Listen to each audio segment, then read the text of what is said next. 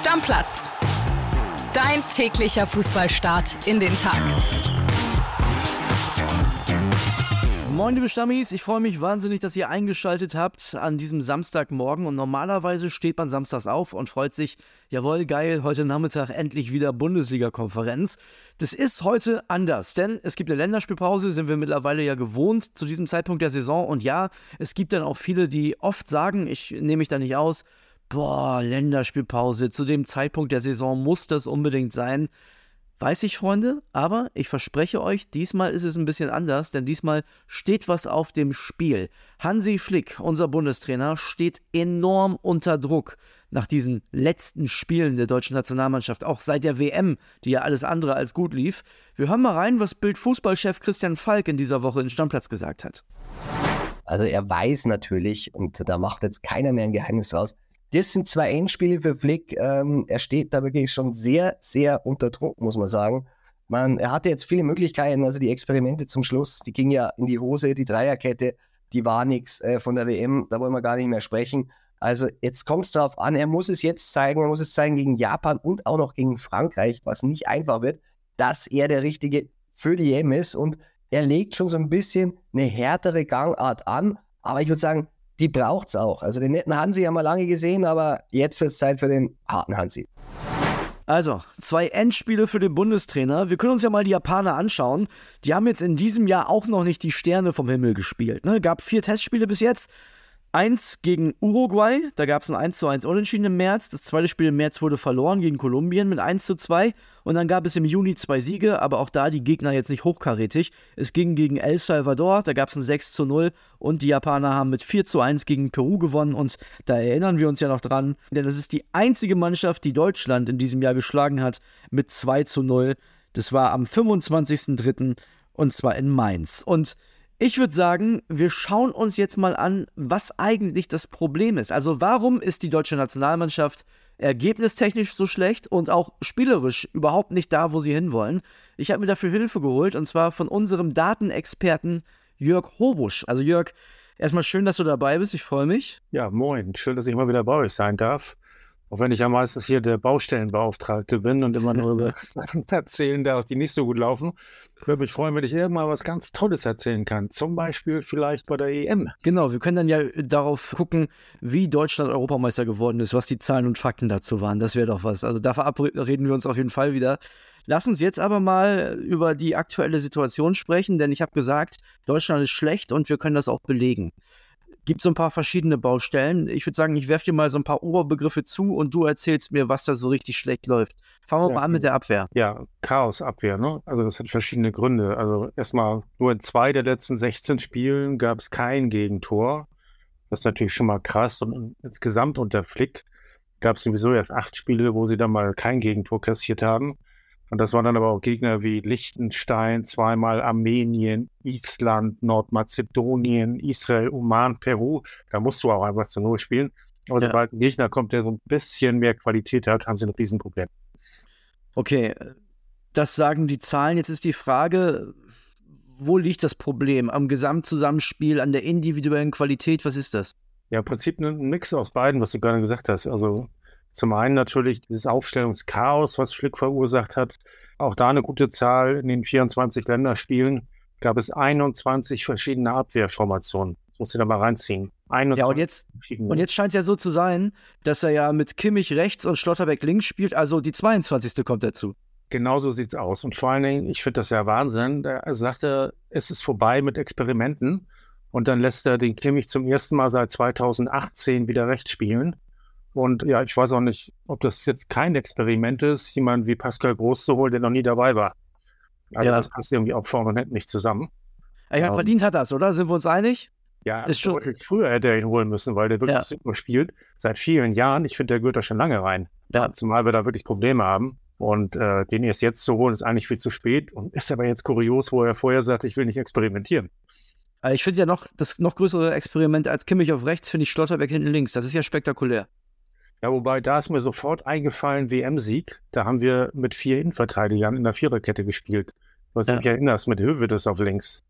Und wir wissen ja alle, eine Weltmeisterschaft oder ein Turnier gewinnst du eigentlich mehr mit einer guten Defensive als mit einer starken Offensive, ne? Mich würde noch interessieren, wir gucken gleich weiter auf die Zahlen. Kimmich, der hat ja so ein bisschen Angst davor, zu so einer unvollendeten Nationalmannschaftsgeneration zu gehören. Glaubst du, dass der freiwillig sagt, der hat ja sonst, ich sag mal so, egotechnisch sieht er sich schon eher auf der Sechs, dass er freiwillig sagt, um was zu gewinnen, gehe ich nach hinten rechts? Ja, ich glaube, genau wie du sagst, der möchte schon mehr im Zentrum des Spiels sein, ähm, weil er auch da einfach mehr Einfluss hat, glaubt er zumindest.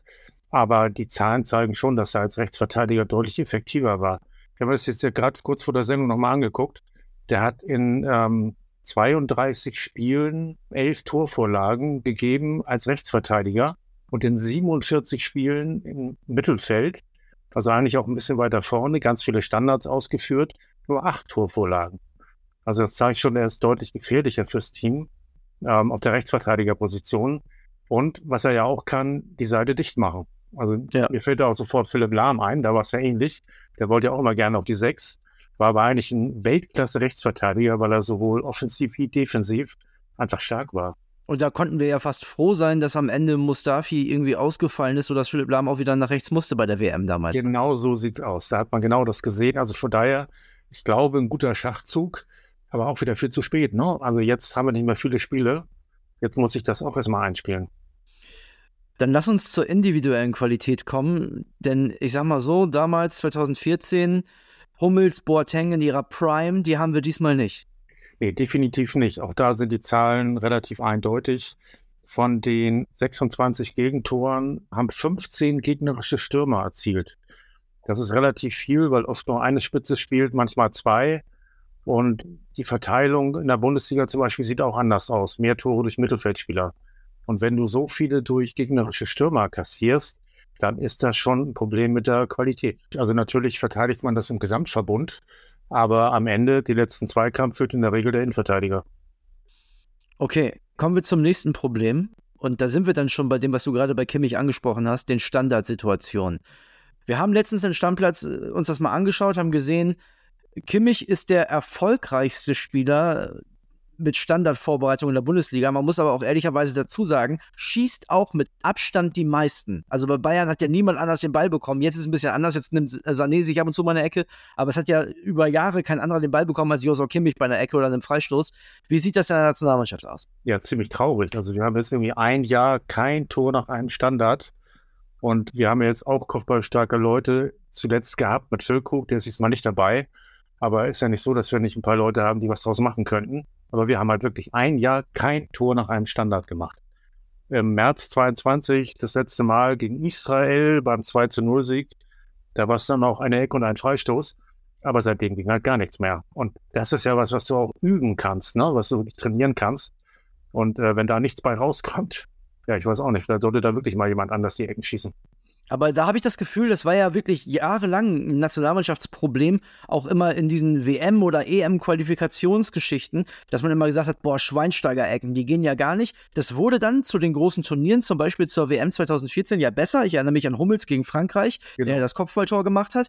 Das heißt, das ist doch etwas, was man auch extremst kurz vor so einem Turnier in einem Trainingslager einstudieren kann, oder? Ja, das ist auch genau die Hoffnung. Also da hat er die Leute ja mal ein paar Wochen zusammen und äh, da kannst du intensiver solche Dinge üben. Aber trotzdem, ich mein ganzes Jahr finde ich ist zu viel. Also, was er dann auch üben muss, ist mal ein paar andere Leute schießen zu lassen. Ja, genau. Also es ist ja auch nicht so, ich meine, da spielt ein Sané, da ist ein Gündogan dabei, da sind ja genug Leute, die sich den Ball nehmen könnten und vielleicht auch einfach mal scharf vor die Bude jagen. Und das reicht ja meistens schon. Also meistens reicht es ja einfach, einen Ball scharf vors Tor zu bringen. Irgendeiner köpft das Ding schon rein und wenn es der Gegner ist. Ja, genau. Also gerade Gündogan fällt mir auch ein, der, der das auch ähm, in anderen Vereinen gemacht hat. Jetzt bei Barcelona habe ich es auch schon gesehen. Also der kann das ja auch und genau wie du sagst, ein paar andere Leute auch. Werbung. Die heutige Folge wird wieder präsentiert von unserem Partner Neobet und da gibt es ein paar interessante Sachen, die ihr euch auf jeden Fall mal anschauen solltet. Zum einen gibt es ja die geboosterten Quoten, ne? die hat man sonst so vor dem Spiel gefunden, jetzt auch während des Live-Spiels. Also könnt ihr auf jeden Fall mal reinschauen und es gibt ja diese coole neue Wettart. Wir haben schon mal drüber gesprochen, die Spielerduelle. Da könnt ihr den einen Spieler der einen Mannschaft gegen einen Spieler der anderen Mannschaft antreten lassen. Ihr sagt, wer trifft öfter oder ihr könnt auch sagen, die treffen beide gleich oft, zum Beispiel gar nicht. Also, könnt ihr machen, könnt ihr drauf setzen, das Ding hat Neobet exklusiv. Ja, Kuss geht raus, erstmal an Neobet wieder und die haben was ganz Spezielles für euch, liebe Stammis. Es gibt 10 Euro gratis Wettguthaben für Neukunden mit dem Code Stammplatz 10 auf neobet.de oder in der App. Könnt ihr da auch ganz einfach machen. Einfach bei der Registrierung auf neobet.de den Code Stammplatz 10 zusammen und 10 als Zahl eingeben und sofort landen 10 Euro gratis Wettguthaben ohne Einzahlung, unverbindlich und kostenlos auf deinem Wettkonto. Ja, und Kili, Einzahlung ist ein gutes Stichwort. Zusätzlich auf die erste Einzahlung erhält man 200% Bonus bis zu 50 Euro. Zahlt man also 25 Euro ein, bekommt man 50 Euro Wettguthaben on top. Also insgesamt 75 Euro. Alles legal und offiziell, denn Neobet hat eine deutsche Lizenz, ist also whitelisted. Spielteilnahme ab 18, Glücksspiel kann süchtig machen. Hilfe unter buwei.de. Werbung Ende. Haben wir noch andere große Probleme, Jörg? Ja, gerade wo wir jetzt Füllkrug gesagt haben und ähm, definitiv auch noch ein paar andere, die nachrücken können. Auch Havertz ist ja gar nicht so schlecht bei Kopfbällen, aber dafür braucht es halt Flanken. Und das war auch ein Riesenproblem. Also nur sieben Tore von 59 bei Flick wurden nach Flanken erzielt. Und äh, da hat er zumindest eins jetzt mal richtig gemacht. Er hat den Raum nicht eingeladen, weil das ist eine Katastrophe gewesen. Sowohl hinten als auch vorne, vor allen Dingen mit den Flanken. Also ganz kurz zu Raum vielleicht noch mit einer Bundesliga, um mal eine Zahl zu nennen, hat er nicht eine einzige Flanke als Außenverteidiger zu einem Tor geschlagen in der kompletten vergangenen Saison. Das ist schon Wahnsinn. Also man hat so ein bisschen das Gefühl, dass er sich leistungsmäßig langsam fängt, aber es ist schon folgerichtig, dass er sagt, pass auf, Nationalmannschaft gar nichts gewesen, ganze letzte Saison nichts gewesen, da versuche ich was anderes. Jetzt ist natürlich die Frage, die ich mir stelle, Jörg, wird Nico Schlotterbeck mehr Flanken schlagen? Das glaube ich nicht. ja, sehr schöner Ansatz. Aber auch da kann ich nur sagen, denk an ähm, 2014 mit vier Innenverteidigern. Der Höwe, das hat auch nicht viel Flanken geschlagen. Ja. ja. Es gibt natürlich Mittelfeldspieler, die dann in der Spielsituation sich auf Außen fallen lassen. Also auch, ich meine, wir haben Sané, wir haben Gnabry, wir haben noch ein paar andere Leute, die Flanken schlagen können. Auch Havertz ist ja jemand, der gerne mal nach außen geht und eine Flanke reinschlägt und dann rücken Leute nach aus dem Mittelfeld. Das hat zum Beispiel Goretzka immer mal ganz gut gemacht. Ja, also da gibt es ja Möglichkeiten, auch wenn du einen Innenverteidiger auf links hast. Was viel wichtiger ist, und deswegen finde ich den Ansatz ganz gut von, von Flick, Linksverteidiger ist immer noch ein Verteidiger. Also wichtiger ja. ist ja, dass du wirklich hinten dicht machst. Und da fällt dann auch Lahm wieder ein, der halt defensiv auch so stark war. Obendrauf kamen dann noch die Flankenläufe. Aber defensiv hat das halt gepasst und das ist halt das Wichtigste. Absolut. Gegentore gab es zuletzt zu viel für die deutsche Nationalmannschaft. Die andere Sache, die ich mir bei diesen Flanken und Standards natürlich stelle, oder die andere Frage, ist natürlich, Niklas Füllkrug, oft nominiert, wenig gespielt. Eine richtige Neun scheint er auch diesmal wieder nicht aufzustellen. Kai Havertz hat das in seinem Verein gemacht, aber müssen wir uns auch nichts vormachen, das ist kein Stoßstürmer. Du brauchst natürlich auch jemanden, du hast gerade Goretzka angesprochen, gar nicht nominiert diesmal, der die Dinge auch reinmacht, wenn du eine Flanke schlägst. Ja, klar. Ich meine, er kann nichts dafür, dass der Füllkrug jetzt verletzt ist und wir nicht richtig bullige Neuner haben, die sich da reinschmeißen können. Da musst du halt Alternativen finden. Und dann finde ich Havertz nicht schlecht. Der hat es ja in England schon gezeigt, dass er das kann und auch torgefährlich ist und, und nicht nur der, der Mitspieler ist, der Wandspieler, der Doppelpässe spielt. Der, der kann ja auch ein paar Dinger machen. So ist es ja nicht. Okay, also du glaubst, man kann trotzdem die eine oder andere Flanke hoch auf Havertz versuchen? Ja klar, und nicht nur Havertz, wie gesagt, Mittelfeldspieler, die nachrücken und äh, Gnabry ist auch kopfballstark, da wollen wir auch nicht unterschätzen. Und bei Standards dann sowieso, das sind ja noch Freistoßflanken, die gelten auch als Flanken. Da kann ja auch mal ein Innenverteidiger mit rein und äh, den Hummels machen.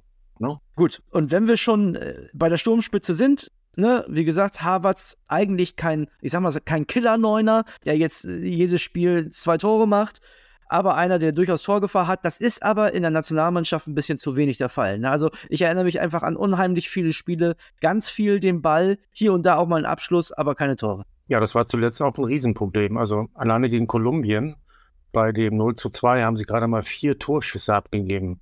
Und das ist natürlich viel zu wenig. Also zum Vergleich mal in der Bundesliga Bayern im Schnitt pro Spiel 19 Torschüsse und in der Gesamtliga 13 Torschüsse. Also und die Deutschen gegen Kolumbien gerade mal vier. Das ist natürlich zu wenig.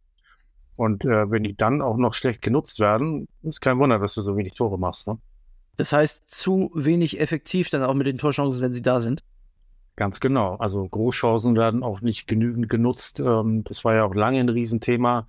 Wenn das schon lange ein Thema ist, dann erwarte ich vom Bundestrainer auch, dass er daran arbeitet und was verbessern kann. Aber es ist ja eher schlechter geworden als besser. Persönliche Meinung von dir dazu würde mich interessieren. Äh, es ist ja viel Yogi Löw Ballbesitz Fußball auch unter Flick gespielt worden. Und man hat irgendwie so ein bisschen das Gefühl, dass der Nationalmannschaft, wenn er Füllkrug nun mal aus welchen Gründen auch immer nicht so richtig aufstellen möchte, die Mittel dafür fehlen. Also, dass man eigentlich eine Mannschaft ist, die dem Gegner auch mal ein bisschen den Ball überlassen sollte, weil man eigentlich sehr, sehr viel Tempo auch in der Offensive hat und vielleicht mit dem Umschaltspiel viel besser vors Tor kommen könnte. Glaubst du, dass bei ihm selber da auch so ein Umdenken stattfinden kann? Ja, das hängt natürlich auch ein bisschen von den Gegnern ab. Ne? Wenn du gegen Mannschaften spielst wie Kolumbien, die stellen sich einfach hinten rein, da kannst du nicht viel machen mit Tempospiel. Da musst du es machen wie die Bayern in der Bundesliga. Die haben ja auch das Tempo. Die Mannschaften stellen sich tief hinten rein. Da musst du halt mit Pässen in die Viererkette rein, mal versuchen, hinter die Viererkette zu kommen. Und ja, das ist eigentlich im Prinzip die einzige Lösung. Also da kann er nicht viel anderes machen. Nächste Frage, die ich an dich habe. Falki hat so ein bisschen den Stammplatz in dieser Woche schon erzählt. Ja, da spielt jetzt Wirtz momentan auf R10, weil Musiala ist nicht da. Wenn wir zwei solche Fußballer haben, Jörg, brauchen wir nicht Musiala und Wirtz? Das ist natürlich wieder eine Systemfrage. Die kriegst du irgendwie schwer beide ja. unter. Na, und Musiala, muss ich ganz sagen, da bin ich ja nicht nur ich ein Riesenfan von, wenn du den siehst, wie der auf engstem Raum Lösungen findet, um an den Leuten vorbeizukommen oder im letzten Moment mit der Pike den Ball zur Seite zu spielen auf einen, den er durch sein Dribbling freigestellt hat und so. Das, das kann Wirtz in dem Rahmen noch nicht. Aber, Aber Wirtz, also glaubst du nicht? Ich bin der Meinung, Wirtz auch ein Riesentalent, wäre in acht von zehn Nationalmannschaften Stammspieler. Ja, glaube ich auch. Aber in Deutschland wird es halt schwierig, obwohl wir gerade ja. Probleme haben, weil es halt diese Position ist. Aber klar, du hast recht, man muss versuchen, beide unterzukriegen. Aber sag mal ehrlich, wen würdest du denn rausnehmen? Ja, schwierig. Also ich finde Leroy Sané momentan sehr gut in Form, den würde ich auch nicht rausnehmen. Ja. wäre wahrscheinlich ich würde wahrscheinlich versuchen, mit einem von beiden auf der rechten Seite zu spielen. Also entweder, äh, ich weiß nicht, momentan Gnabry vielleicht da die Nase vorn. Den würde ich dann vielleicht von der Bank bringen. Da hast du nochmal Tempo für die letzten 20, 30 ja. Minuten. Und da würde ich Wirtz und Musiala versuchen. Und wahrscheinlich wäre sogar für mich Musiala der von den beiden. Weil Wirtz ist eher für mich der klassische Zehner. Musiala, der kann sich überall durchfummeln und zurechtfinden. Musiala, der, den ich auf die, in Anführungszeichen, Außenbahn verschieben würde. Ja, sehe ich genauso. Und auch Wirtz ist ja auch schon bei der U21 äh, oft über Außen gekommen. Die können ja auch viel rotieren während genau. des Spiels. Ja. ja. Das ist eine ganz interessante Lösung, wie du sagst, ja. Also als, als Verteidiger, wenn ich überlege, ich spiele gegen Wirtz, Musiala und Sané, da wird mir ja schwindelig schon bevor das Spiel angefangen hat. Also ja. ernsthaft jetzt, das ist ja, das ist ja was, wir reden immer wieder davon, ja, vor Deutschland hat keiner mehr Angst, gegen Deutschland spielt man mittlerweile gerne bei einem Turnier. Vielleicht spiele ich gegen diese deutsche Nationalmannschaft, weil das momentan so ein bisschen, ja, negativ behaftet ist, spiele ich gern. Aber wenn ich mir die Namen angucke und beim Gegner in der Offensive stehen da Wirtz, Musiala, Sané und möglicherweise vorne Füllkrug oder auch ein Harvards, das ist doch verrückt, gegen die willst du doch nicht spielen. Ja, umso erstaunlicher ist, wenn du die Zahlen anguckst, die ich gerade genannt habe, ne? Ja. Aber genau wie du sagst, eins gegen eins wird immer wichtiger und da haben wir eigentlich Riesentalente, Riesenpotenzial. Und da wird es halt Zeit, dass es mal Klick macht und das auch mal klappt vorne und die, die Dinge halt mal ins Netz gehen, ne? Und es wird Zeit, dass Hansi Flick die Mannschaft einspielen lässt. Ich bin gespannt, wie die beiden Spiele heute Abend in Wolfsburg und dann in Dortmund gegen Frankreich nächste Woche ausgehen.